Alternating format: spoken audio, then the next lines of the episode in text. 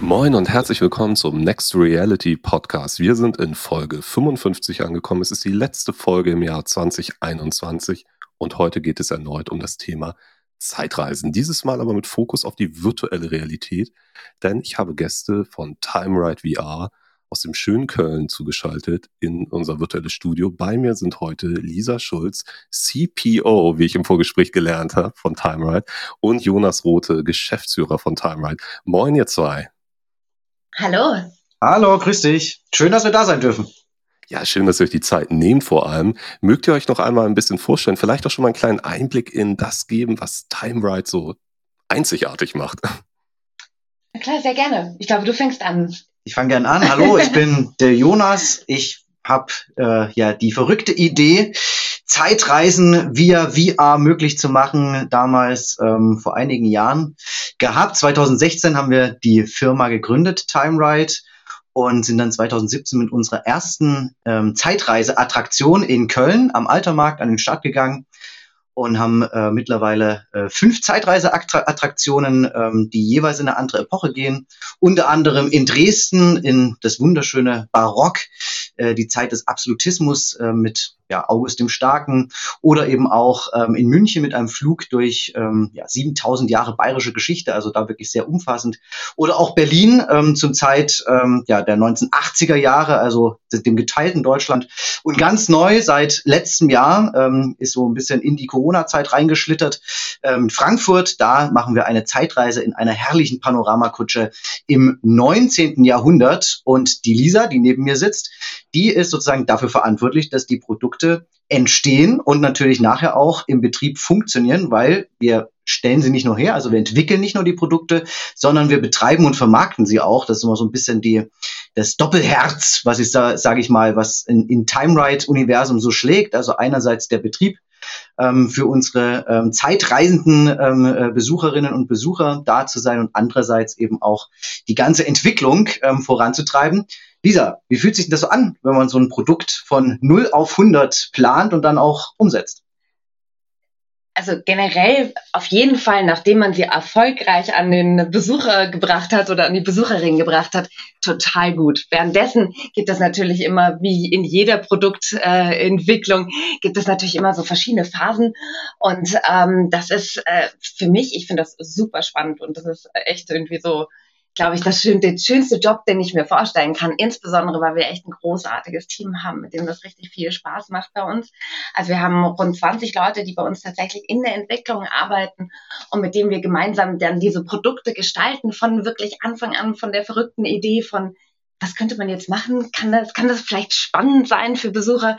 Dann wirklich durch die ganze äh, Planungsphase, die Konzeptionsphase, die Umsetzungsphase und dann, wie du schon gesagt hast, was bei uns ja immer ganz, ganz wichtig ist, dann wirklich das in den Betrieb reinzubringen und die ersten Besucher dann wirklich auch ganz nah zu begleiten, zu beobachten und dann ähm, ja noch mal ein bisschen natürlich zu feilen und noch mal ein bisschen zu polieren solche Produkte und dann zu sehen, dass sie halt wirklich gut funktionieren und das macht super viel Freude. Ähm, und ähm, ja, so, so fühlt sich das an. Ich glaube, das war das eine Antwort. ja, doch, doch. Das, das lassen wir als Antwort durchgehen. Tatsächlich stellt sich mir jetzt natürlich, und das ist für unsere HörerInnen natürlich auch mal ganz spannend, die Frage, wie seid ihr überhaupt zum Thema Extended Realities, in dem Fall sehr spezifisch virtuelle Realitäten, gekommen? Also wie ist, wie ist euer Werdegang? Wie landet man bei TimeRide VR oder bei der Idee, etwas wie TimeRide VR, ein, ein solches Unternehmen, ein solches Unterfangen auf die Beine zu stellen?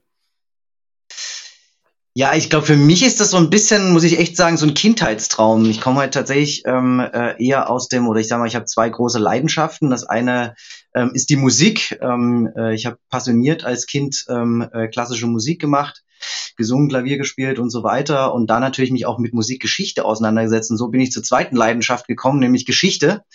Ähm, und das hat mich von frühester Kindheit echt fasziniert. Vielleicht auch ein bisschen getriggert durch äh, äh, so Filme wie Back to the Future. Gebe ich ganz offen zu, ähm, dass natürlich da die Fantasie als ähm, äh, Kind oder Jugendlicher dann natürlich schon explodiert. Was wäre, wenn man mal in einer anderen Zeit wäre und wie würde sich das anfühlen?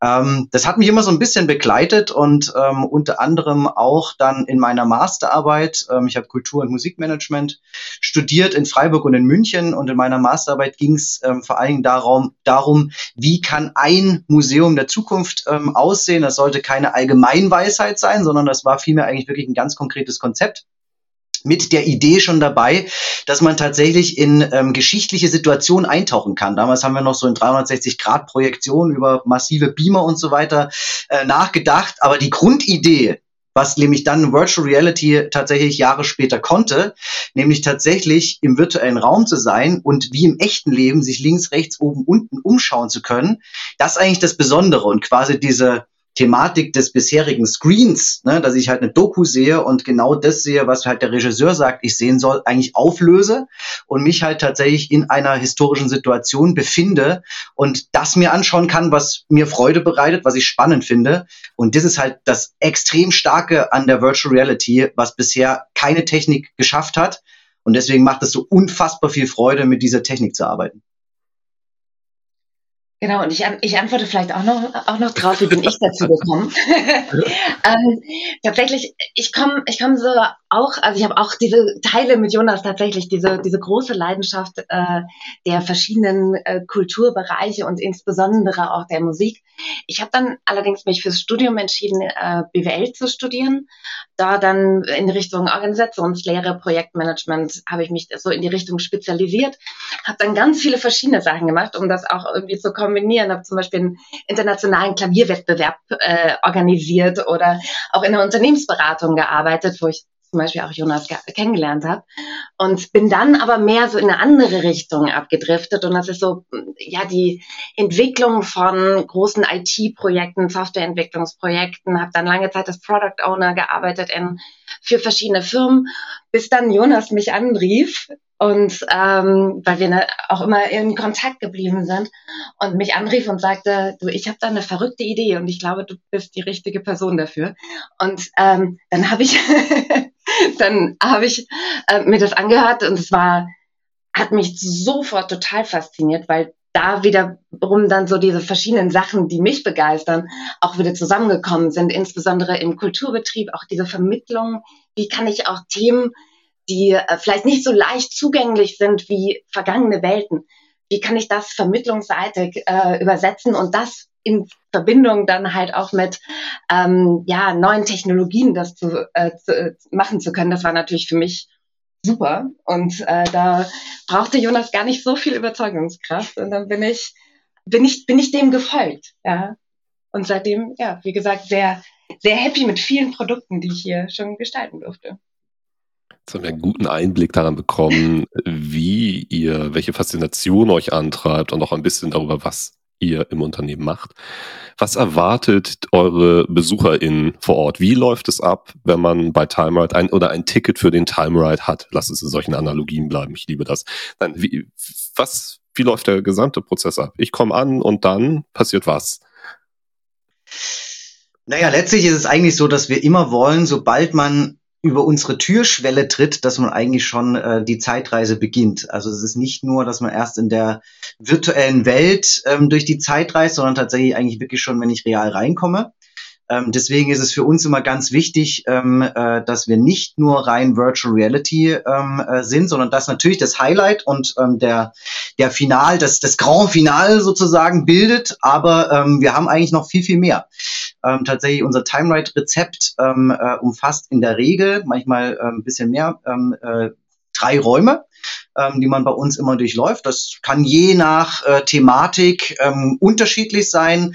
Ähm, beispielsweise, äh, ich nehme ein Beispiel raus, in Frankfurt ähm, äh, kommt man als allererstes in einen rekonstruierten Kolonialwarenladen aus dem um 1830 herum, tatsächlich mit echten Produkten von damals, also eine alten Teeplatte, wie man sie damals aus China geliefert hat, oder auch echten Tabakblatt. Man hat den Geruch in der Nase, man kann ähm, in Nicht-Corona-Zeiten Süßholz selber mal probieren. Das ist ja das, ähm, was man man, woraus man Lakritz gewinnt. Ne? Ganz spannend, das mal das, das Naturprodukt mal im Mund zu haben. Ähm, also wirklich eigentlich mit allen Sinnen ähm, so erstmal reinkommt. Warum machen wir das? Einerseits, weil wir natürlich so emotional Geschichte vermitteln. Andererseits, jeder kommt mit einer anderen Erwartung, Erwartungshaltung zu uns. Ne? Der eine hat vielleicht gerade noch einen Parkplatz gesucht, mega nervig gewesen, der andere hatte irgendwie gerade noch ähm, äh, den Kampf ums Eis mit dem Kind ähm, äh, oder so. Ja, also jeder kommt irgendwie mit einer mit einem unterschiedlichen emotionalen Baggage, um es mal so zu formulieren, bei uns an. Und wir versuchen immer, die Besucher direkt rauszunehmen, mal kurz aus ihrem Alltag ähm, zu entführen und mit ihnen auf eine Zeitreise zu gehen. Im zweiten Raum ähm, ist es dann ähm, in der Regel so, ähm, ich bleibe einfach mal äh, in Frankfurt ähm, für den Moment, ähm, dass wir den Leuten kurzes Neudeutsch sagt man ja so schön Wrap-up ähm, der Geschichte geben, was eigentlich passiert, ja, so eine kleine Einführung. Ähm, tatsächlich haben wir in Frankfurt ja, so ein, so ein Studierzimmer, eine Bibliothek aus dem, aus dem 19. Jahrhundert, kann man sich das schön vorstellen. Da sind zwei so große Bücher und die werden dann von oben projiziert und so ein bisschen, dann kommt so der Harry Potter-Moment, dass die Bücher sich anfangen zu bewegen. Und ähm, dann wird halt ähm, wirklich gar nicht so sehr in die Tiefe, darum soll es uns gar nicht gehen, jedes historische Detail zu erzählen, sondern einfach nochmal so ein bisschen kurz aufzufrischen. Wie war denn das damals? Wie war denn das damals mit der Revolution 1848? Wie hing das eigentlich alles so zusammen? Einfach nochmal ganz kurz so an den Schulmoment zurückerinnern. Irgendwie war doch da was, ja. Und ähm, das ist, glaube ich, wichtig für die Leute, äh, weil natürlich auch jeder ein unterschiedliches historisches Wissen hat da kurz aufzufrischen und das halt auf eine spielerische Art und Weise, dass es sowohl cool für ein Kind ist, als auch eben für ähm, den 99-jährigen ähm, Historiker-Nerd, der äh, auch irgendwie nochmal sagt, ach, das ist doch nett aufbereitet. Ja, und dann geht's tatsächlich zum Highlight. Ähm, äh, zum Beispiel wie in Frankfurt ähm, in eine große Panoramakutsche. Die ist tatsächlich physisch im Raum da. Die haben wir rekonstruiert von historischen Kutschen. In Frankfurt stehen drei ähm, äh, davon und dort steige ich dann tatsächlich physisch ein. Das ist auch uns ganz wichtig, dass man wirklich auch die Haptik hat. Ähm, setzt da die VR-Brille auf. Ähm, genau, und dann geht im Prinzip die Reise los. Das heißt, ich sehe tatsächlich ringsum, wie das alte Frankfurt damals aussah, fahren der Paulskirche vorbei, am Main vorbei. Also das Mainhattan noch ohne Wolkenkratzer, um es mal so zu formulieren. Ähm, hab natürlich auch den Sound drauf, ähm, also die ganzen Umgebungsgeräusche. Wir untermalen das Ganze immer auch mit einer eigens komponierten Filmmusik. Das ist uns ähm, ganz wichtig, weil es ein sehr starker Emotionsträger ist. Filmmusik, da arbeiten wir jetzt seit vielen Jahren ähm, äh, ja, mit einem befreundeten Filmkomponisten hier auch aus der ähm, ja, ähm, Rhein, Rheinland-Region sozusagen zusammen. ähm, und das Ganze ist natürlich dann noch unterstützt von der Haptik. Also ich spüre wirklich die Vibration der Kutsche, habe den Fahrtwind im Gesicht und das macht es eigentlich wirklich so zu einem gesamt emotionalen Erlebnis, weil ich eben so viele verschiedene Sinne anspreche. Und das Ganze funktioniert eben in Köln dann mit einer Straßenbahn, in München ähm, mit einem äh, ja, ähm, fantastischen Flugobjekt, um es mal so zu formulieren, ähm, oder eben auch in Dresden mit einer barocken Kutsche. Ähm, und äh, ja, ist halt jeweils immer angepasst. Also wir machen nichts von der Stange, aber das Grundrezept dieser drei Räume mit der Heranführung, mit den unterschiedlichen Medien und dann der VR am Ende, ähm, das ist immer gleich. Ich durfte das ja auch einmal erleben. Wir hatten im Vorgespräch ja schon ein bisschen angerissen. Ich war 2018 bei euch. Ich glaube, da gab es in Anführungszeichen nur die Filiale in oder die Dependance in Köln, oder?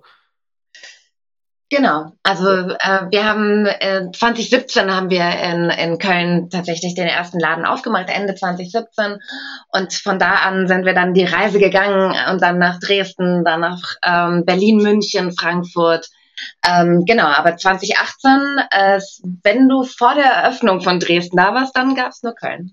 Ja, ich glaube, im Dezember 2018 haben wir Dresden aufgemacht. Genau, ne? zum, zum, Weihnachtsmarkt quasi. Ach so, in China stand, steht natürlich auch eine Version von uns, aber ich glaube, da warst du nicht. mein, mein letzter China-Besuch ist neun Jahre her. Da, ähm, da waren wir noch waren nicht. Mehr. Viele Dinge noch anders, äh, auch was, was digitale Dinge angeht. Virtuelle Realität, es gab auch keine Pandemien. Äh, also es gab Pandemien, aber nicht die Pandemie, die wir jetzt die letzten Jahre, äh, ja, muss man schon sagen, Jahre äh, mit uns schleppen. Aber eine Frage, warum, warum seid ihr noch nicht in Hamburg? das ist eine gute Frage. Da ist das Stichwort der Pandemie durchaus nicht ganz irrelevant, um es mal so zu formulieren. Ja, natürlich. Hamburg ist ähm, für uns ähm, ein Megathema und äh, ich mache kein Geheimnis äh, daraus, dass wir natürlich nach Hamburg äh, früher oder später wollen. Ähm, wir, für uns ist immer ganz wichtig, wie ist die, wie ist der Standort, was bekommen wir da auch an Standort? Ähm, und äh, ja, ich glaube, dass natürlich Hamburg mit seiner Geschichte ähm, einerseits und natürlich auch mit seinem ähm, touristischen Markt, aber auch der Identifikation der Hamburger mit ihrer Stadt ähm, für uns ein, ein mega schönes, gutes Pflaster ist und ähm, wir hoffentlich sehr schnell nach Hamburg kommen können und hoffentlich auch äh, ganz, ganz schnell diese Pandemie ähm, äh, ein Ende nimmt oder zumindest so ähm, übergeht, dass wir nicht mehr uns damit alltäglich auseinandersetzen müssen. Es klang jetzt ja auch schon ein bisschen an. Ähm, man hat eine Vision, man hat eine Idee, äh, die auch wirtschaftlich hinterlegbar ist, aber man muss natürlich erstmal gucken, wie finanzieren wir das? Also wie, was sind die Challenges dabei gewesen? Ich gehe jetzt einfach mal, korrigiere mich, wenn ich falsch liege, davon aus, dass ihr auch Investoren dabei habt oder okay, du nix. Ähm, wie war das, mit dieser Idee loszuziehen und Menschen zu überzeugen, dass es eine gute Idee ist, daran zu investieren? Wir machen Zeitreisen in VR vor Ort für Besucher aller Couleur. Wie lief das? ja, da, da, muss ich ja jetzt, glaube ich, drauf antworten. Ja. Nein, ist natürlich, also wirklich, man hat eine Idee und ähm, ich hatte das Glück, ähm, mit meinem ehemaligen Professor, dann Arbeitgeber, mittlerweile seit vielen Jahren Geschäftspartner ähm, äh, und seiner Firma ähm, von Anfang an einen Partner an der Seite zu haben, nämlich die Aktori mit Professor Maurice Lausberg, ähm, der da am Anfang, von Anfang an mit dabei war und das Projekt äh, sehr spannend fand, weil es natürlich mit seiner Beratungsfirma, die halt vor allen Dingen Kultur und Entertainment berät, natürlich sehr spannend ist, weil es ein sehr naheliegendes Thema war ähm, und ähm, für, für ihn natürlich auch ein, ein zukunftsweisendes Thema. Und ähm, wir waren danach äh, doch auch einigen Gesprächen, muss man sagen, und dann rechnen wir ja als ersten Business Case durch und so weiter, ähm, uns schnell einig, dass wir da ähm, äh, weiter angreifen wollen. Und dann kommt eigentlich immer der schwierigste Part an der ganzen Sache. Äh, man finde nun Geld. und ähm, uns war klar, ja, wir gehen auch beide mit ins Risiko, aber das wird vermutlich auch nicht ausreichen und äh, haben da natürlich auch ganz, ganz viele Gespräche geführt. Und das ist was für jedes Startup eigentlich der schwierigste Moment. Man hat eine coole Idee, man hat einen Finanzplan, der ähm, möglichst valide durchgerechnet ist, alles passt, aber irgendwann kommt man immer wieder in den Gesprächen an den Punkt, ja, dann zeig's doch mal dann mach doch mal den ersten Standort. Und dann so, hahaha, wie sollen wir das denn machen? Ja, einfach so. Ähm, und äh, dann war tatsächlich der, der, muss ich sagen, schon fast schon crazy Moment und äh, bin ich bis heute sehr dankbar dafür, dass tatsächlich die Stadtsparkasse München ähm, äh, gesagt hat, ähm, äh, äh wir sind ja ein Münchner, in München gegründetes Unternehmen. Das äh, liegt auch daran eben, dass Actori da mit drin waren, wir noch keine Büroräume hatten und dann quasi mit bei Actori im Büro waren in München. Und die haben gesagt, wir finden das so eine coole und abgefahrene Idee, ähm, wir wollen das unterstützen. Ähm, und selbst dann, als wir gesagt haben, ja, wir haben jetzt echt eine super Top-Location in Köln gefunden, seid ihr trotzdem mit dabei. Ähm, wir wollen natürlich auch nach München und wir kommen auch nach München, aber vielleicht machen wir erstmal Köln. Haben sie trotzdem gesagt, wir sind mit dabei. Und das war eigentlich so überhaupt die Chance, wie wir das, den, den ersten Standort finanzieren konnten. Ähm, und dann wurde es natürlich einfacher, als die ähm, äh, Investoren dann auch gesehen haben, okay, Köln funktioniert ziemlich gut. Ähm, die ersten drei Monate ähm, äh, ja, haben uns die Leute wirklich die Bude eingerannt, muss man sagen. Also es war ja wirklich faszinierend und damit hatten wir auch nie gerechnet, ähm, dass das so schnell durch die Decke geht. Ähm, ja, dann wird es ein bisschen einfacher, sage ich mal so, um Investoren äh, überzeugen zu können. Und irgendwann kommt dann so eine Pandemie und ähm, ja, dann wird es wieder nicht mehr so einfach, ähm, äh, um sozusagen sich dann auch ähm, ja über Wasser zu halten. Das muss man ja schon zeitweise so echt sagen. Ähm, und äh, ja, aber auch da haben alle unsere Gesellschafter die Stange gehalten und da bin ich auch an der Stelle echt dankbar dafür, ähm, wie gut wir da von Investorenseite und natürlich Geschäftsleitung echt zusammenarbeiten ähm, und immer gucken, dass es halt äh, weiter vorangeht. Jetzt muss ich die Frage stellen, ich habe am Anfang angekündigt, ihr seid aus Köln zugeschaltet. Sitzt ihr gerade in Köln oder in München? Wir sind tatsächlich gerade in Köln. Also bei uns ist tatsächlich so, dass äh, die Produktion im Prinzip, also auch das Headquarter in Köln ist. Ich bin natürlich schon häufig ähm, in außerpandemischen Zeiten sehr, sehr viel zwischen äh, München und äh, äh, Köln unterwegs und die Lisa ist sowieso immer auf Achse. Das stimmt. Ähm, mancher Kollege hat schon gesagt, sie ist eigentlich mehr im ICE als irgendwo sonst ähm, an einem Ort. Tatsächlich, tatsächlich hat mein Produktionsteam mal scherzhaft gesagt, dass wir mir irgendwann äh, so ein Abteil im ICE einrichten. Weil ich ja dort sowieso die meiste Zeit verbringe. Obwohl man muss auch sagen, dass es zur, zur pandemischen Lage jetzt ein ganz klein bisschen weniger ist. Genau, ist, das ist an der Stelle das einzige, einzige Vorteil äh, der Pandemie, dass du mal ein bisschen mehr zu Hause bist. Aber Ähm, nee, an sich sind wir natürlich viel unterwegs. Ähm, unsere Produkte, unsere Standorte sind natürlich uns extrem wichtig und wir schauen auch die ganze Zeit, dass wir die unterstützen ähm, bei ihrer täglichen Mission, ähm, das Zeitreisen möglich zu machen und äh, da natürlich auch immer wieder kleine Updates machen, uns immer weiter verbessern wollen. Ähm, und das beste Beispiel ist jetzt halt gerade Köln. Das haben wir jetzt, haben wir sozusagen die die Pandemie genutzt und ähm, hatten glücklicherweise die Unterstützung der NRW Medienstiftung, die uns das ermöglicht hat, auch in so schwierigen Zeiten dann ähm, eine neue Produktion ähm, auf die Beine stellen zu können. Und ähm, jetzt reist man in Köln immer noch in der Straßenbahn, aber in eine neue Zeit, nämlich in die 1920er Jahre, die ja bekanntlicherweise auch nicht ganz leicht waren, ähm, die Anfänge zumindest ähm, nach dem Ersten Weltkrieg, dann auch eine Pandemie mit der spanischen Grippe, ähm, die man ja, ähm, äh, ja fast vergessen hatte, ähm, jetzt wieder ein bisschen auflebte und äh, natürlich dann auch mit der Inflation, der Wirtschaftskrise und trotzdem die Leute nicht den Mut verloren haben und ähm, wie immer vor allen Dingen die Kölnerinnen und Kölner, das muss man ja sagen, mit ihrer Lebensfreude ähm, das irgendwie durchgestanden haben. Köln war ja noch ähm, bis 26 besetzt von den Briten, also so lange hat hier quasi der, ähm, der Weltkrieg noch nachgewirkt und ähm, dann kam dieser erlösende Moment, ähm, die goldenen Zwanziger starteten auch in Köln und der erste Karneval fand wieder statt. Und genau das kann man jetzt hier in Köln ähm, erleben. Hochemotionales äh, Produkt äh, mit ganz, ganz vielen ähm, Kölner Granden, ähm, unter anderem Ludwig Sebus, äh, eine Kölner Grande des Karnevals, ähm, der 1925 geboren wurde. Zeitzeuge, genau. Ja, genau. Also Zeit, wir zeigen, Zeitzeuge. Wir zeigen das Jahr 1926 und er ist 25 geboren und das war natürlich ganz, ganz grandios, da mit ihm auch zusammenzuarbeiten und ihm auch eine virtuelle Figur zu widmen in der ganzen, äh, in der ganzen Tour. Ähm, genau, und der, den konnten wir da, dazu gewinnen, mitzumachen, wie aber auch viele andere in Köln, die ähm, ja schon auch ein bisschen zu Fans, glaube ich, bei uns hier in Köln geworden sind. Und ähm, ja, das hat, hat super geklappt. Ja. Genau, also wer genau aufpasst und mit der Straßenbahn durchfährt, der sieht einen kleinen einjährigen Jungen, der einem zuwinkt. Das ist Ludwig Sebus. Viele Grüße an der Stelle an Ludwig, falls er das äh, hier hören sollte. Und äh, natürlich, liebe Kölnerinnen und Kölner, ähm, das ist die Zeitreise für euch und wir freuen uns mit euch in den historischen Karneval einzutauchen. Ähm, genau. Aber es geht ja nicht nur um Köln, du hast bestimmt noch mehr Fragen für uns. Absolut. Aber lass uns mal ganz kurz bei Köln bleiben. Ich kann das ja nur unterschreiben. Ich muss ja auch sagen, ähm, ich äh, natürlich aus dem beruflichen Interesse Virtual Reality hatte euch eh schon auf dem Schirm. Ich hatte es vorhin schon erwähnt, als wir uns kennengelernt haben im kurzen Gespräch, dass ein äh, guter Freund von mir eben auch schon gefühlt alle Menschen, die er kennt, zu euch gebracht hat. So und so auch im Jahr 2018 mich. Und ich muss auch sagen, äh, es war schon, es hat einen Moment auch gedauert, also selbst wenn man mit der technischen Expertise reingeht, zu verstehen, was ihr wie gelöst habt.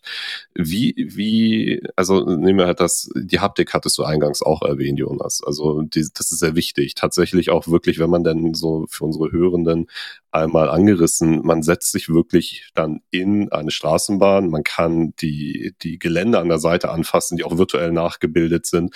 Das fühlt sich schon irre an. Und dann sitzt man dort und wird durch das Köln der jeweiligen Epoche gefahren. Damals war es 1870 oder sowas? Äh, nee, ein bisschen später, 1909 so, ja. 1909, ah, okay. Also so gut konnte ich mir es merken. Ist auch schon ein paar Jahre her zu meiner Verteidigung.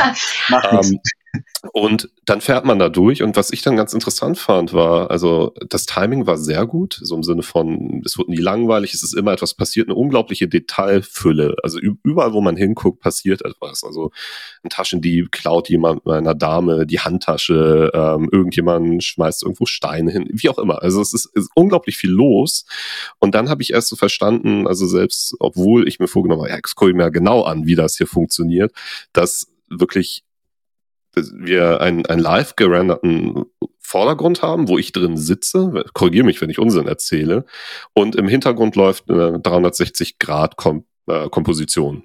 So, nicken, okay. Äh, äh, genau, also wir haben verschiedene, an den verschiedenen Standorten haben wir auch verschiedene technische Konzepte ah, okay. ähm, umgesetzt. Also das, deswegen, mhm. Äh, das stimmt tatsächlich, also sehr, sehr gut beobachtet für die alte Kölner ähm, Experience war das genau so. Da haben wir es genauso in, wir haben es immer Hybridmodell genannt. Also das quasi ist wirklich live gerendert ist, alles was sehr, sehr nah dran ist mhm. und alles was weiter weg ist, wirklich in einem Film äh, vorgerendert zu haben, weil damals die Technik in Summe mit der Detailtiefe, die du ja auch angesprochen hast und wirklich ja den, Ja, man muss sagen, also wir, wir versuchen ja wirklich fotorealistisch das Ganze darzustellen. Das heißt auch selbst Bäume, Vorhänge, äh, alles wirklich ist im, im Detail wirklich sehr ja, realistisch umgesetzt und das wissen gerade die Leute, ich glaube, die hier den Podcast hören, das ist einfach sehr rechenintensiv und sehr aufwendig, was wir da tun. Und damals in dem, mit den Möglichkeiten, die wir halt technisch hatten, war das halt die beste Lösung, so mhm. zu arbeiten, um das überhaupt erreichen zu können, dass wir diesen Detailreichtum und auch die vielen, vielen, vielen Menschen, die, die, die unsere Welt natürlich äh, beleben, dass wir die überhaupt da so reinbringen konnten.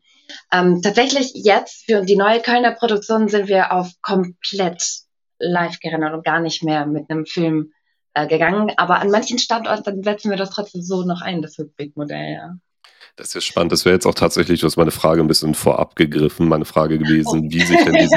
Nein, das ist ja super, das haben ja Gespräche an sich. Ne? Das entwickelt sich so, wie, wie die Standorte sich denn dahingehend auch unterscheiden und was eben diese großen technologischen Challenges sind. Und da, klar, das weiß jeder, der in dieser Branche arbeitet und für diejenigen, die nicht daran arbeiten, äh, Lisa hat es gerade schon gesagt, es ist unglaublich aufwendig, auch die Detailfülle und die Anzahl an Menschen, das hat mich damals auch sehr beeindruckt. Die Straßen waren lebendig. Also ich habe natürlich über die Jahre unglaublich unglaublich viel Content gesehen, 360 Grad und so weiter und so fort, ähm, wo dann irgendwie nur drei, vier Menschen, äh, Personen durchs Bild liefen. Das ist dann natürlich, wenn man glaubhaft eine Stadt einer bestimmten Epoche darstellen will, nicht so ganz überzeugend. Und das hat mich damals doch, ja, ich bin eigentlich ein bisschen geizig mit Superlativen, aber schon noch äh, weg, weggeblasen so ein bisschen, weil ich dachte so cool, das fühlt sich halt wirklich an wie eine Zeitreise. Und das hat mir extrem gut gefallen. Ähm, das freut uns sehr. Ich glaube, wenn man jetzt die neue Kölner Experience, so viel darf ich verraten, ähm, anschaut, ähm, äh, dann äh, gibt's da nochmal ein bisschen einen kleinen Zuschlag, sozusagen das, das Sahnehäubchen mit der Kirsche ähm, auf die Torte. Ähm, Lisa, hilf mir. So von Zahlen her, ähm, wir haben, glaube ich, ähm, in der alten Experience waren es so 600 Häuser. Wir haben jetzt, glaube ich, das verdoppelt auf 1200 Häuser auf der Gesamtstrecke. Genau, rund 1200 Gebäude sieht man bei uns ähm, in, der, in der Strecke, die wir natürlich auch weil das ist ja unser Anspruch, dass wir wirklich möglichst das realistische, historische Köln nachbauen. Das heißt, da ähm, sind natürlich auch, jedes Haus sieht ja auch tatsächlich anders aus. Das heißt, das müssen wir natürlich auch da äh, umsetzen. Aber wir haben nicht nur, natürlich nicht nur die Häuser drin, wir haben über 3000 Menschen, die sich in dieser Szenerie dann äh, bewegen, aber natürlich auch ganz viele andere Sachen, wie zum Beispiel, ich glaube, 346 Tauben oder ein guter random Fact, ja. also, ja, also wir haben, glaube ich, so die, die, wir hatten es mal ausgerechnet, ich glaube, fünf Prozent der damaligen Bevölkerung, die in Köln gelebt hat, kann man tatsächlich sehen in der Experience. Also solche äh, lustigen Kleinspielereien ne? ähm, äh, und natürlich unterschiedlichster Couleur, ähm, vom Pfarrer über den äh, Arbeiter bis äh, hin zum, zum Marktstand und natürlich auch die feinen Herrschaften. Ähm, wir fahren ja auch ein kleines Stück auch durch, durch das ehemalige ähm, frühere jüdische Viertel an der Synagoge vorbei. Ähm, also da gibt schon eine ganze, ganze Menge zu sehen und die ganze Pluralität ähm, äh, des damaligen ähm, Leben und Treibens auf den Straßen kann man da ganz, ganz schön auch, auch beobachten. Und ähm, unser Straßenbahnfahrer hilft da so ein bisschen, der ein bisschen so ein bisschen auch ja mit den Alltagsmenschen auch dann redet oder auch uns ein bisschen was erklärt, ähm, uns dann quasi mitzunehmen und uns diese Welt auch ein Stück weit näher zu bringen. Mhm. Und man muss sagen, also die 20er Jahre haben, haben diesmal wirklich auch viel Freude noch in anderen Bereichen echt gemacht, wie zum Beispiel Automobile. In den 20er Jahren sahen wirklich sehr schnieke aus, kann ich sehr empfehlen. Und da haben wir, glaube ich, 250 Automobile haben wir da, glaube ich, so verteilt. Natürlich nicht so viel wie heute, aber man sieht, wir haben da äh, viel Details äh, reingebracht in diese historische Welt, ja. Ich bin auf jeden Fall sehr, sehr neugierig und ich ähm, muss mal meinen äh, Kumpel, den ich vorhin schon erwähnt habe, ich glaube, ich hatte ihn noch nicht namentlich erwähnt, der gute, der gute Mann heißt Norman an der Stelle. Schöne Grüße äh, gehen raus. Der, Norman. Ja, Norman sorgt für den halben Jahresumsatz bei euch in der Filiale Köln. Ähm, Nein, äh, tatsächlich finde ich das sehr spannend. Ihr hattet jetzt die historische Akkuratheit auch diverse Male angerissen. Das ist ein Riesenthema. Also gerade jeder, jede Person, die sich mal mit historischen, egal ob Videospiele, Filme, Medienproduktion allgemein befasst hat, weiß, wie unglaublich genau gerade Menschen, die ihr Herz an diese Epochen verloren haben, hinschauen. So, auf all das, was dort passiert. Ne? Das wurde aber, das war erst drei Jahre später erfunden. Wieso ist denn das jetzt da drin? Wie, wie nähert ihr euch dieser, man muss ja wirklich sagen, es ist ja schon eine Mammutaufgabe, einen, einen Zeitabschnitt so akkurat darzustellen. Wie nähert ihr euch da recherchetechnisch? Gerade auch also in den vielen unterschiedlichen Standorten. Sorry, sorry. Es ist tatsächlich, also wie du sagst, es ist, ist natürlich auch sehr abhängig von der Epoche, was dann auch für Material und für Aufzeichnungen aus der Zeit auch da sind.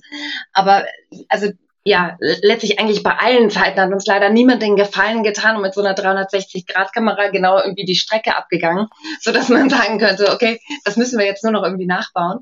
Ähm, und da ist natürlich sehr, sehr viel Recherchearbeit notwendig. Und ähm, deswegen haben wir bei uns im Team selbst haben wir vier Historiker, die bei uns arbeiten und die da sehr detailliert äh, sich reinarbeiten in äh, Texte, in Bilder, in wenn aus den 20er Jahren tatsächlich auch schon die ersten Filmaufnahmen, die es damals gab. Und äh, da gilt es natürlich erstmal wirklich zu sichten, was, was, was haben wir denn alles? Und dann die Lücken, die man vielleicht dann nicht so gut irgendwie dokumentiert sind, weil gerade irgendwie so Seitengassen in der Altstadt, das waren auch damals jetzt nicht, sagen wir mal, die Top-Fotomotive, sondern das war halt schon Dom oder Rhein und so, da findet man relativ viel dann. Aber so diese Seitengassen sind gar, halt echt nicht so gut dokumentiert. Und dafür sind wir halt super froh, dass wir diese, ja, die wissenschaftlichen Mitarbeiter auch haben, die das dann wirklich nach bestem Wissen und Gewissen auch rekonstruieren können im Stile der Zeit, so dass wir dann auch sicher sein können, das ist ein sehr realistisches Abbild von der historischen Stadt, die wir dort zeigen. Genau, also es ist im Prinzip wie ein großes Puzzle, muss man sich das so ein bisschen vorstellen, wie ein, wie ein digitales Puzzle, was wir zusammenbauen. Ne? Man sucht dann wirklich für jedes Haus auf der Strecke, ist dann so ein großes Modell, was dann gebaut wird, wo dann wirklich hinter jedem einzelnen Haus, wie so ein Katasterplan. Ne? Dann, dann mhm. liegt da dahinter die möglichst viele aus verschiedenen Winkeln ähm, von den Gebäuden die, äh, die einzelnen Bilder. Ähm, äh, wenn man Glück hat, hat man Schwarz-Weiß-Bilder oder auch Gemälde. Ne? Es gibt ja auch so viele so schöne Stadtpanoramen, so Ansichten und so weiter. Da kann man dann auch ein bisschen die Farbigkeit ähm, davon Canaletto war zum Beispiel ist ein guter Maler für uns gewesen. Genau, Canaletto ist immer, immer sehr schön, wenn man eine Stadt hat, wo man sagt, äh, äh, uh, da war Canaletto super. und ja, das, das ist halt super. Je, je früher man geht, desto schwieriger wird's natürlich. Ne? Also im Barock haben wir dann meistens äh, entweder Canaletto äh, oder dergleichen oder dann eben Kupferstiche. Ähm, da hat man dann natürlich das Thema der Farbigkeit ähm, und dann Mittelalter wird's schon schwierig. Da muss man dann wirklich ähm, wissenschaftlich echt gut rekonstruieren. Wie hätte es sein können? Ähm, haben wir aber auch schon gemacht. Also haben unser, unser Head of History, wie er so schön heißt, der ist eigentlich auch gelernter Grabungstechniker. Also wir haben durchaus auch schon, ähm, sagen wir mal so, ähm, steinzeitliche Themen und so weiter auch schon betrachtet betrachtet, ähm, so ganz frühe Geschichte, ähm, so die ersten Siedlungen in Bayern und so weiter, ähm, wie das aussah mit so Langhäusern und so weiter, was dann wirklich auch auf dem aktuellen Stand der Wissenschaft so rekonstruiert ist. Ähm, und äh, ja, da sind wir sehr stolz, dass wir das auch wirklich so nach äh, möglichst wissenschaftlichen Gesichtspunkten auch rekonstruieren. Eine weitere Anmerkung von Norman dahingehend, ähm, auch das ist dann vielleicht schon eher so ein bisschen auch schöpferisch in dem Sinne, ihr seid in unterschiedlichen Sprachen verfügbar. Deutsch und Englisch. Korrigiert mich, wenn ich falsch liege. Und Norman war auch in der englischen Geschichte drin und dort adaptiert ihr irgendwie, ich, ich habe selber nicht gehört, deswegen muss ich, habe ihn gefragt, ob er eine Frage an euch hat und das kam ganz deutlich raus. Er war ganz beeindruckt davon, wie ihr den Kölschen Dialekt ins Englische übertragt, ja, das ist tatsächlich äh, äh, uns sehr wichtig, dass wir, ähm, wir sagen, ja, also sind wir mal ganz ehrlich, normalerweise hätte jetzt ein Straßenbahnfahrer oder ein Kutscher zur damaligen Zeit nicht Englisch geredet. Das ist sehr unwahrscheinlich. Ja. Ähm, trotzdem müssen wir ja irgendwie ähm, auch Touristen wollen und müssen wir ja auch bedienen. Ähm, deswegen haben wir sozusagen den Kompromiss gefunden, dass wir gesagt haben, okay, die Figuren, die tatsächlich die Geschichte treiben, die reden tatsächlich dann Englisch, aber immer mit einem ähm, entsprechenden Einschlag. Also auch tatsächlich der Kutscher in Dresden redet sächsisches Englisch, ähm, um es mal so zu formulieren, oder eben auch in, in Köln redet halt rheinisches Englisch. Ähm, das war uns ganz wichtig, das auch zu tun, ähm, äh, dass man wirklich auch, sagen wir mal, zumindest ein gewisses authentisches Bild hat. Und auch weiterhin ist der, sagen wir mal, die, die Stimmen aus dem Volk ringsherum, die sind auch weiterhin in Deutsch, Kölsch oder Sächsisch, je nachdem, ähm, was es da gerade betrifft. Und man muss dazu sagen, wir haben es jetzt zum ersten Mal ähm, äh, bei der Kölner Produktion gemacht, dass wir tatsächlich auch eine Version komplett auf Kölsch haben, was zum ersten Mal tatsächlich so ist. Ähm, also kann sich der Norman drauf freuen, ähm, nach äh, Deutsch und Englisch dann auch eine Kölsche Variante zu hören. Genau. Und also was Jonas da anspricht, das ist uns halt, also, also wir sind überzeugt davon, ähm, dass es ein wertvoller Baustein von diesem Rezept ist, dass wir so ein Lokalkolorit haben, weil wir erzählen, wir erzählen ja Stadtgeschichte und das ist ähm, ja, jede Stadt hat ja so seine Eigenheiten und äh, ihre Eigenheiten und das, das rauszuarbeiten in der Geschichte und dann halt auch mit der Sprache, was ja ein sehr wertvoller, wichtiger kultureller Aspekt ist für die Menschen dort vor Ort. Und deswegen ist da, ja, ja, ist das uns eine Herzensangelegenheit, das auch ein bisschen mit reinzubringen, auch wenn die dann auf Englisch sprechen, ein bisschen das mitzunehmen. Ihr habt jetzt schon sehr, sehr viele unterschiedliche Challenges angerissen, von den Inhalten über Technik und gerade, wie ich das so rausgehört habe, Lisa, du bist sehr, sehr viel unterwegs, äh, wenn nicht gerade eine Pandemie ist. Wie behält man den Überblick? Was sind deine größten Challenges und Lösungen für eben fünf Standorte, unterschiedlichste Experiences? Also ich glaube, dass, dass das wirklich wertvollste sind immer die Mitarbeiter, die man dann vor Ort hat, weil die äh, sind natürlich diejenigen, die das ähm, auch immer ja live mit mitbekommen. Wie wie reagieren Besucher darauf? Was was sind die Herausforderungen vor Ort? Und da äh, ja heißt es Kommunikation, Kommunikation, Kommunikation. Ähm, viel viel reden, viel einbinden, viel zuhören. Ähm, und das würde ich sagen ist so der der wichtigste Teil. Und ähm, wir haben da sehr schnell natürlich äh, uns und ja auch so in diese Richtung entwickelt, mit Tools halt zusammen zu, zu, arbeiten, die es uns auch ermöglichen, gut zusammenzuarbeiten. Deswegen so dieses Remote-Arbeiten, das ist uns, glaube ich, gar nicht so schwer gefallen jetzt in der Pandemie, weil wir da sowieso schon viele Schritte gegangen sind, ähm, um da ja nah beieinander zu sein. Und ähm, ja, aber das Wichtigste und ist, ist halt dann trotzdem natürlich auch vor Ort zu sein. Ja, und dann priorisieren und einfach dann mit dem, mit dem Team, die dann Dinge auch umsetzen und weiterentwickeln können, ähm, ja, mit denen, mit denen gut, ja, gut priorisieren und gut zusammenarbeiten. Ja. Genau. An dieser Stelle vielleicht noch ergänzend, ähm, äh, ich darf einen kurzen Werbeblock einfügen. Ähm, ja, wir suchen natürlich immer Mitarbeitende, ähm, um es mal ganz klar so zu sagen, ähm, äh, äh, ganz besonders in diesen Zeiten. Ähm, wer einfach Bock hat, ähm, man muss auch gar nicht ähm, total technikaffin sein, also man muss nicht selber Programmierer oder Game Designer sein, ähm, wenn man einfach Lust hat, irgendwie als Nebenjob oder wie auch immer Zeitreisebegleiter zu sein. Das sind diejenigen, die tatsächlich die Leute vor Ort mit denen auf Zeitreise gehen. Ist ein super geiler Job, der wirklich besonders ist. Man hat nicht wie in der Gastro, sondern ganz geregelte Arbeitszeiten, nämlich tagsüber. Und äh, ähm, genau, also das, ähm, wer, wer Lust auf ein bisschen besonderen ähm, äh, Job hat und äh, sagt, auch Mensch, das wäre vielleicht was irgendwie nebenher, neben dem Studium.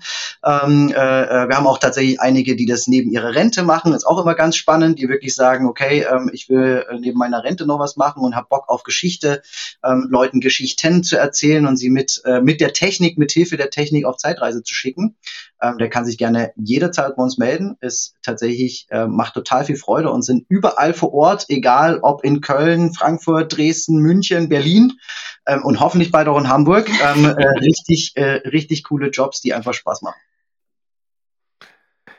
Den Werbeblock lasse ich durchgehen. Nein, das ist natürlich unglaublich wichtig. Ähm, da sprechen wir bei Next Reality eben auch die Sprache. Das, das Team ist Kern. Also wenn man kein gutes Team hat, dann wird das Leben einfach auf, gerade das berufliche Leben, einfach unglaublich schwierig. Wir haben jetzt sehr viel über eure feste Installation gesprochen, die fünf Standorte. Ihr habt aber noch ein anderes Produkt im Portfolio, das ist TimeRide Go. Wie funktioniert TimeRide Go? Das habe ich noch nicht erlebt. Ja, das ist eigentlich eine Idee, die Lisa und ich schon, ähm, ja, wo wir schon ein bisschen mit schwanger gehen tatsächlich. ähm, äh, die Idee ist relativ simpel. Und zwar, ähm, wir beide sind, glaube ich, äh, große Stadtführungsfans. Also es ist einfach, gibt ja, um eine Stadt zu erkunden, ähm, äh, aus meiner Sicht ähm, fast nichts Besseres, als wenn man jemanden Lokales hat, der einen einfach rumführt und ähm, Geschichten erzählt, die in der Stadt äh, stattgefunden haben. Ähm, egal, ob es jetzt aus dem Mittelalter, aus der Römerzeit oder ähm, aus der äh, Neuzeit oder dann eben wirklich um die Jahrhundertwende ähm, äh, kommen. Das ist, finde ich, immer total schön, so ein bisschen diesen, diesen Lokalkolorit auch in der Stadt zu erfahren und eine Stadt zu entdecken. Und da können einfach Menschen die schönsten Geschichten erzählen. Das Problem daran ist halt immer, ich sehe das nicht. Ja, ich laufe durch die Stadt und habe ähm, häufig in Deutschland natürlich irgendwie gerade in den großen Städten eine kriegszerstörte Stadt, die nach dem Zweiten Weltkrieg schnell wieder hochgezogen wurden. Äh, Köln ist dann ein sehr, sehr gutes Beispiel dafür. Ähm, und äh, diese ganzen alten Stadtpanoramen kann ich mir maximal auf so einer kleinen Postkarte angucken. Und dann haben wir gesagt, ey, im 21. Jahrhundert, das geht geiler. Ähm, und haben gesagt, okay, lass uns doch mal mobile VR-Brillen schnappen und äh, dort ein Panorama, ein 360-Grad-Panorama draufziehen und damit durch die Stadt gehen und sagen, okay, an bestimmten Plätzen kann ich dann eben wirklich die Geschichte, ähm, äh, ob es jetzt vor 1000 Jahren oder vor 100 Jahren stattgefunden hat, je nach Platz, je nach Ort und Stelle, tatsächlich dann erkunden äh, mit einem Stadtführer gemeinsam. Das heißt, die Komponente Stadtführer bleibt weiterhin bestehen und ich ergänze dann im Prinzip mit VR. Und diese Idee, die war bei uns schon relativ lang so, ähm, äh, die immer mal wieder so, aber ja, der, der klassische Alltag hat das nie so richtig ermöglicht, dass wir das mal ausgetestet haben und ausprobiert haben. Und äh, jo, dann kam Corona und wir mussten alle unsere Läden schließen. Und dann war eigentlich in innerhalb von nur zwei Monaten, glaube ich, haben wir den mhm. ersten Prototypen hier in Köln auf die Straße gebracht. Das war ja auch so die Zeit, wo gesagt wurde, ja, es muss jetzt alles raus, muss irgendwie alles Outdoor sein. Ähm, hätten wir dann schon gewusst, dass auch die ganzen Outdoor-Aktivitäten äh, äh, kurze Zeit später dicht gemacht wurden. Aber gut, ähm, immerhin, wir haben es gemacht, wir haben es gewagt und war auch super erfolgreich. Ähm, wir haben das hier in Köln, weil natürlich hier die Produktion sitzt und wir am besten hier testen konnten. Angefangen ähm, äh, waren eigentlich in der Anfangszeit an Touren, die wir angeboten haben, fast immer ausverkauft. Also so 90 Prozent Auslastung war mega geil. Ähm, hatten dann dieses Jahr das Glück, dass über Neustadt Kultur quasi eine Produktion für Dresden ähm, äh, finanziert werden konnte und ähm, haben das jetzt auch in Dresden an den Start gebracht, jetzt auch seit ähm, Spätsommer ähm, äh, wäre das da am Start. Dort sind wir ja leider momentan wieder im Lockdown, aber hoffen natürlich dann schnellstmöglich auch das wieder durchführen zu können.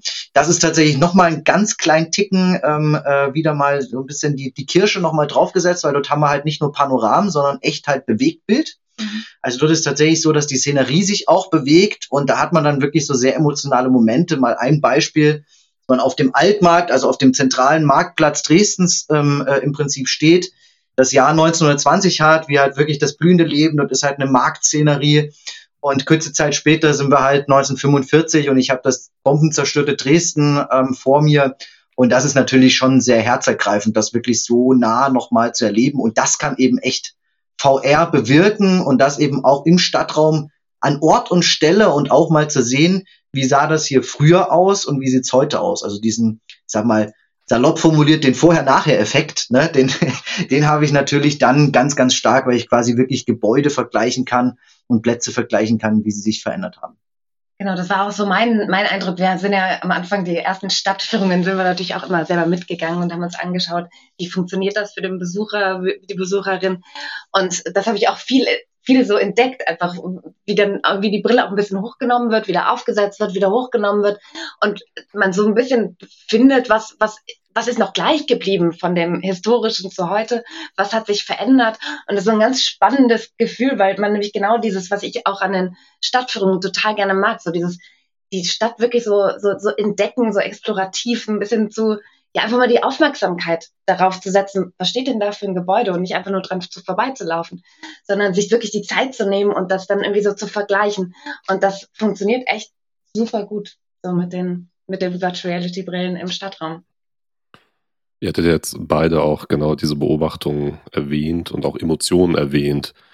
Und ich denke, den meisten Menschen, die diesen Podcast hören, ist sehr bewusst, dass virtuelle Realität ein, ähm, ein sehr emotionales Medium sein kann, wenn es richtig genutzt wird.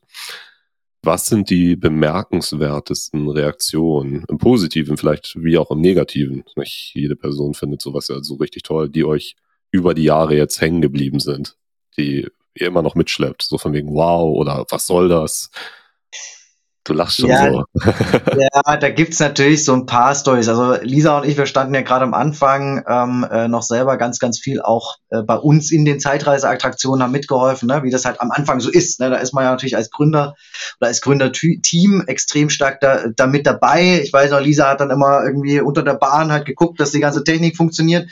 Es war ja damals alles noch nicht so ganz einfach mit, ähm, damals, ne? das ist ja gar nicht so lange her, aber halt mit USB äh, Verlängerungen und HDMI-Verlängerungen.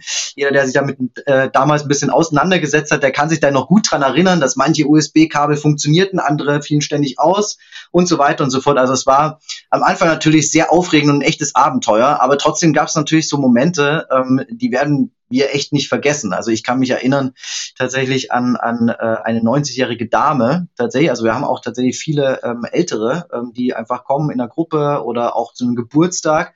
Und das war eben genau eine 90-jährige Dame, die hat ihren 90-jährigen Geburtstag bei uns gefeiert, tatsächlich, ja, und ist mit ihrer Familie gekommen. Es wurde ihr, soweit ich mich erinnern kann, glaube ich, geschenkt.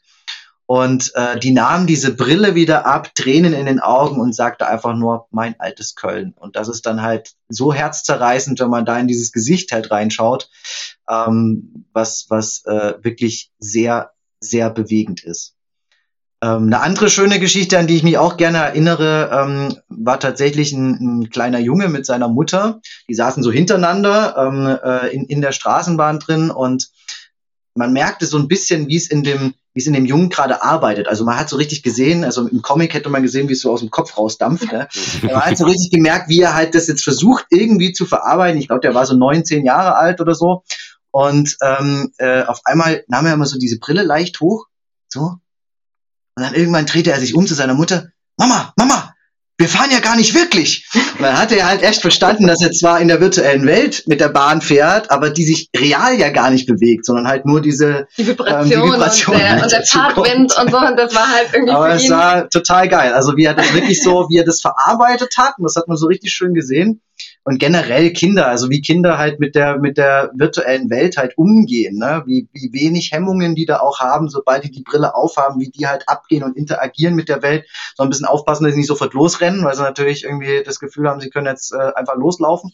Ähm, aber das ist schon faszinierend, wie vorsichtig dann, sagen wir mal, eher die, diejenigen sind, die eben nicht die Digital Natives sind. Das merkt man schon da, diesen, diesen krassen Unterschied. Hast du irgendwie noch eine Geschichte, die dir besonders hängen geblieben ist? Ja, also bei den beiden Geschichten, ich erinnere mich auch da äh, tatsächlich dran, weil ich stand in der Bahn und habe das live miterlebt und ich, ich habe jetzt gerade sogar, da hat es mich noch mal emotional mitgenommen, als ich daran äh, gedacht habe. Es gibt tatsächlich einen Ausspruch, den ich schon häufiger gehört hat und der, muss ich sagen, macht mich tatsächlich auch ein bisschen glücklich und stolz. Und zwar ist das gerade so bei ähm, etwas älteren Herren, würde ich jetzt sagen, oder im besten Alter, wenn die dann rauskommen und da gibt's so diesen Ausspruch, Mann, was heutzutage alles so mit der Technik möglich ist. Und das finde ich ist so ein, so ein super Ausspruch, wo ich denke so, ja geil, das ist, ist, ist auch eine Mission, die ich, die ich persönlich auch echt irgendwie super finde, ist, dass man halt auch Dinge anders machen kann. Und man kann diese Technik auch einsetzen dafür, um die Leute da emotional mitzunehmen und ja, mal, ihnen mal was anderes zu bieten. Ja, absolut. Das ist ja das Coole, dass die Technik eigentlich wirklich auch für jedes Alter funktioniert. Das ist ja häufig so im Kopf, dass sie halt nur irgendwie für die für die äh, Gaming-Nerds im Prinzip eingesetzt ist. Das ist ja das klassische gängige Klischee, was da ja auch immer ein bisschen, oder die Medien auch gerne ein bisschen draufhauen, ne? wo ich auch so sage, naja Leute, Moment mal, wir haben ganz viele, wir haben jetzt über 500.000 Besucher äh, in Summe gehabt bei TimeRide. Da sind ganz viele dabei, die zum allerersten Mal, ähm, also ich weiß nicht, wir haben am Anfang so eine kleine Umfrage gemacht, da waren halt 85 85, 90 Prozent bei uns, die zum ersten Mal Virtual Reality gemacht haben. Und gerade ganz viele, wie du sagtest, im besten Alter, die halt als Gruppe, als Ausflug gekommen sind, die vielleicht eher den Zugang über die Geschichte hatten, aber die da eben auch mal in Kontakt mit der Technik gekommen sind. Und ich finde auch, dass das ja eine schöne Mission ist. Und das hat ja nichts immer nur mit den, ähm, äh, den, ja, sagen wir mal, technikaffinen Menschen zu tun, dass für die nur so eine Technik da ist, sondern Technik kann ja eben auch in einem gewissen Kontext von jedem genutzt werden und dann eben auch seine Mission erfüllen. In dem Kontext, was glaubt ihr, wo die Reise hingeht? Was ist eure Vision? Was möchtet ihr neben dem viel gewünschten Standort in Hamburg unbedingt noch erreichen? Naja, unsere Vision ist es natürlich schon, so vielen Menschen wie möglich äh, das Zeitreisen zu ermöglichen. Ähm, und da steckt es natürlich auch drin. Wir wollen natürlich möglichst viele weitere Standorte ähm, äh, auch gerne im europäischen Ausland ähm, äh, machen. Ähm, für uns ist es letztlich der entscheidende Faktor. Wir sind für das Thema Zeitreisen angetreten und eigentlich ist es erstmal egal, über welche Technologie. Also wenn es irgendwann mal eine bessere Technologie gibt als ähm, äh, Virtual Reality, die im Moment, würde ich mal sagen, noch unschlagbar ist in dem Bereich, gibt, dann werden wir uns auch diese Technologie öffnen. Das ist jetzt nicht, dass wir eine Virtual Reality Bude nur sind, sondern vielmehr wirklich sagen, das Thema Zeitreise treibt uns an. Und das macht uns Spaß und dafür ähm, äh, gehen wir in die Vollen. Das äh, äh, macht das, das ist die Mission des Teams, jeden Tag das Zeitreisen ein Stück mehr möglich zu machen und noch weiter zu verbessern. Und da soll die Reise hingehen. Und ähm, ob das jetzt viele Standorte sind oder eben auch mal ähm, äh, ich sag mal, eine Time Right World in der Metaverse in vielen Jahren. Ähm, äh, wer weiß das schon?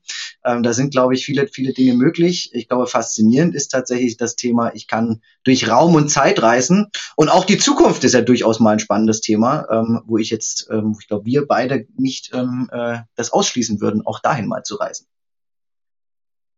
Lisa, du nickst. Hast du noch eine Ergänzung?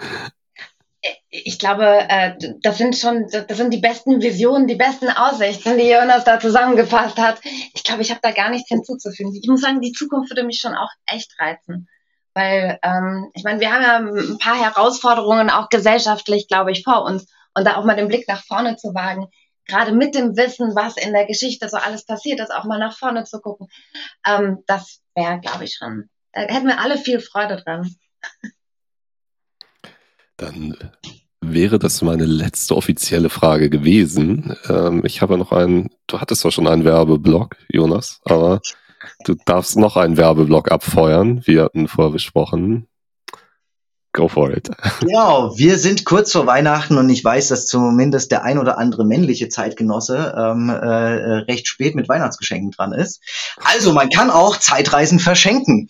Liebe Männer, aber natürlich auch äh, liebe Damen, ähm, äh, wer noch ein Geschenk sucht, der kann einfach auf www.timeride.de gehen. Dort gibt es Gutscheine. Man kann den Wert bestimmen, also auch die Höhe. Man kann natürlich ein klassisches Ticket verschenken. Man kann aber natürlich auch den Wert für eine ganze Familie verschenken. Könnt ihr einfach frei wählen. Das Coole ist, sie gelten an allen Standorten. Das heißt, ich muss mich nicht festlegen und kann so im Prinzip, wenn der Beschenkte dann nächstes Jahr irgendwie gerne einen Ausflug, ähm, egal wohin machen möchte, kann er den einfach bei uns überall in allen fünf Läden einsetzen und auf Zeitreise gehen. Also, falls ihr noch ein Geschenk braucht, www.timeride.de. Bringt's euch. Bombe. Das solltest du hauptberuflich machen. Ähm, ich bin ganz froh, dass ich dieses Jahr meine Weihnachtsgeschenke alle schon hatte. Aber ich gucke mir trotzdem auch noch mal an, also, was, welche Locations als nächstes dran sind. Also in Hamburg wäre das jetzt ein No-Brainer, ne? Aber naja, ja. in dem Sinne, ähm, bevor wir ganz aufhören, normalerweise stelle ich meinen Gästen äh, noch drei schnelle Fragen zum Abschluss. Die sind weniger ernster Natur, sollen noch ganz zügig beantwortet werden. Fühlt ihr euch danach? Schafft Sehr ihr gerne, das noch? Ja? Ich glaube schon. Okay, wenn ihr in das Metaverse, in VR-Anwendungen, Social-Anwendungen geht, das könnte alles sein, was ihr euch ausmachen könnt. Was sind eure Avatare?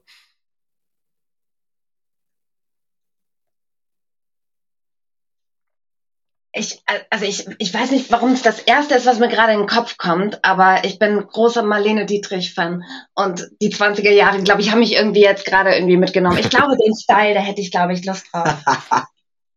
Sehr schön. Ja, ich, ich, äh, ich beschäftige mich gerade einfach rein privat, das hat gar nichts mit Time Rides äh, nur zu tun, aber rein privat äh, gerade viel mit dem Thema Antike und so ein zeitreisender Römer, da hätte ich auch ein bisschen Bock drauf. Ja, du wärst also ein römischer Legionär oder Senator. Ja, Oder irgendwie, aber wahrscheinlich doch eher, doch eher in der, in der römischen Armee, weil äh, das ich, ich schon sehr spannend finde, wie die das organisatorisch alles so gemacht haben.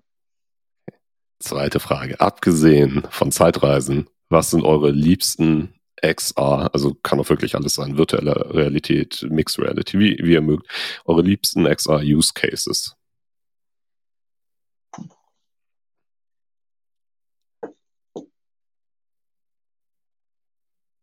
Das ist echt eine super Boah. gute Frage. Wir sind so bezahlt von unseren eigenen Produkten. Oh je. Es gibt nur Zeitreisen. Das ist auch eine valide Antwort. Es gibt ja kein richtig oder falsch. Ne? Das nur mal. Also äh, es gibt schon, es gibt schon ein paar Sachen, die mich schon auch echt faszinieren. Also zum Beispiel in VR gemeinsam zu spielen, ist etwas, was ja, ich, was ich, was ich schon echt faszinierend finde, weil man sich ja wirklich reinbegibt dann in die Situation und dann Strategien gemeinsam entwickelt in dieser anderen Welt und das, ja. das catcht mich schon also ziemlich. Wir waren, wir waren ähm, neulich ähm, äh, mit der Geschäftsleitung sozusagen bei, bei Seven Space und ähm, haben da tatsächlich mal was ganz anderes gemacht, nämlich äh, Zombies erschossen. ähm, und das muss ich schon sagen, das war schon cool. Ich bin nun eigentlich nicht so der Shooter, ähm, muss ich jetzt muss ich ehrlicherweise sagen, aber das hat mich schon echt gepackt ab. Das hat schon wirklich Bock gemacht und ähm, waren, glaube ich, wie lange haben wir gespielt? Irgendwie 20 Minuten oder so. Und das war, kam mir so wie im Flug vor. Und das hat einfach echt Spaß gemacht, obwohl das Game relativ simpel war jetzt. Ne? Das war jetzt nichts irgendwie, wo man jetzt mega drüber nachdenken musste. Es war schon cool, oder? Also mir hat das echt getaugt. Und vor allen Dingen das Gemeinsame. Also sich dann wirklich auch zu sehen, gemeinsam diese Strategie dann zu machen. Und ich finde es ich find's noch intensiver, dadurch, dass es halt sich so ganz natürlich anfühlt, ja. gemeinsam was zu machen, wie in der realen Welt das, das zu machen. Und dann ist man, ja. macht schon, macht schon Bock. Ja, ich habe ja auch von vielen gehört tatsächlich, ähm, ich habe es leider nie gemacht in London, ähm, äh, von The Void, ähm, mhm. den, den Star Wars, äh, äh, das Star Wars Ding, das muss ja auch echt Knaller gewesen sein. Ähm, vielleicht hat man doch noch mal irgendwann die Chance. Ähm, äh, Im Moment sieht das ja eher schwierig aus, aber das muss schon cool gewesen sein. Da bin ich echt traurig, dass ich das ähm, äh, bisher noch nicht machen konnte. Ich glaube auch, The Void ist pleite. Ähm, der, den hat die Pandemie nicht so gut getan. Ich glaube, das letzte, was ich gelesen habe, darf mich auch gern jeder, jede, jeder, der das da draußen wird, korrigieren, ähm, ist, dass sie halt jetzt irgendwie so eine Art Reboot, Restrapping, Finanz-Remodeling machen müssen. Aber kann auch sein, dass ich mich irre. Gut, Pandemie halt. Aber das führt mich auch zu meiner letzten Frage. Wow, was eine Überleitung. Ähm, was macht ihr, wenn, wenn die ganzen digitalen Wunderwelten, mit denen wir uns auch beruflich beschäftigen, ich ja auch, doch nicht stattfinden und irgendwie ge gecancelt werden? Was ist, was ist euer Plan B im Leben? Das heißt, wenn alles Du meinst jetzt im Prinzip, wenn es jetzt quasi TimeRide nicht mehr geben würde, aus welchem Grund auch immer? Ja, oder das ganze Internet und auch kein VR mehr. Alles wird abgeschaltet. Was machst du dann? In einer analogen Welt. Uh, geile, geile, geile Dystopie. Ähm, es gibt Leute, die sehen gerade das andere als Dystopie, aber sehr schön.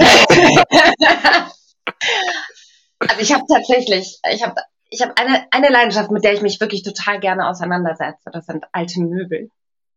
Okay. Und ähm, ich glaube, wenn ich da mehr Zeit hätte, hätte ich da, glaube ich, echt mega Bock drauf, alte Möbel zu restaurieren. Das könnte ich mir zum Beispiel gut vorstellen. das ähm, würde wenigstens Geld bringen. Also ich, ich wäre jetzt sofort irgendwie auf das Thema Musik gegangen und ich würde wieder deutlich mehr äh, Musik machen, aber ob man damit dann irgendwie äh, nur ein Kreuzer verdienen kann, ist dann auch die Frage, als äh, weil die Konkurrenz natürlich viel zu hoch ist ähm, und ich nur so semi gut bin. Aber ähm, ja, das wäre zumindest mal ein Versuch wert. Im Privaten hätte ich da, glaube ich, auch total Lust drauf. Da hast du vollkommen recht. Aber ich habe direkt irgendwie an was berufliches. Ja, deswegen sage ich ja, ich glaube, deins wäre das, das Ertragreichere. Aber beides schön, auf jeden Fall. Wunderschön, auf jeden Fall. Möchtet ihr wissen, was die meisten Menschen darauf antworten? Ja. Es geht nicht schief. Das bleibt alles so, wie es ist. Wird immer weiter. So. Aber Tischler gab es auch schon als Antwort. Gärtnerin, glaube ich. Also ganz viele unterschiedliche Sachen. Ich finde es faszinierend. Ich äh, nehme mir seit x Folgen vor, auf diese Frage auch selbst eine Antwort zu haben. Ähm, Problem ist, meine meisten Leidenschaften sind ans Digitale geknüpft. Das heißt, ich habe keine Antwort, was ich da machen will. Kannst du dann vielleicht so als, als großen Bringer dann in der hundertsten Folge ähm, ja. äh, das Geheimnis lüften? Ja, ich arbeite dran. Ich arbeite dran. Ja, ich, ich, ein bisschen Puffer. Vielen Dank. Für deine Hörer ähm, dir Ideen einfach schicken. Was du oh, oh ja, unbedingt. Schick mir Ideen. ähm, in dem Sinne, wir waren beim Thema Zeit. Vielen Dank für eure Zeit. Ähm, es hat mir viel Spaß gemacht. Und Uns auch. Viel, vielen Dank. Es war echt ein ja, schönes Gespräch mit euch beiden. Dankeschön. Ja, und ähm, dann erstmal, ja, nochmal vielen, vielen Dank. Bleibt gesund vor allem. Äh, habt auf jeden Fall noch einen schönen Jahresausklang und das gilt natürlich auch für euch da draußen. Habt eine wunderbare Zeit, eine wunderschöne Weihnachtszeit, einen guten Rutsch ins neue Jahr, bleibt gesund, geht auf TimeRide VR und kauft Gutscheine. Das muss ich, glaube ich, auch nochmal reinwerfen. Und wir hören uns auf jeden Fall im neuen Jahr. Bis dahin, ciao.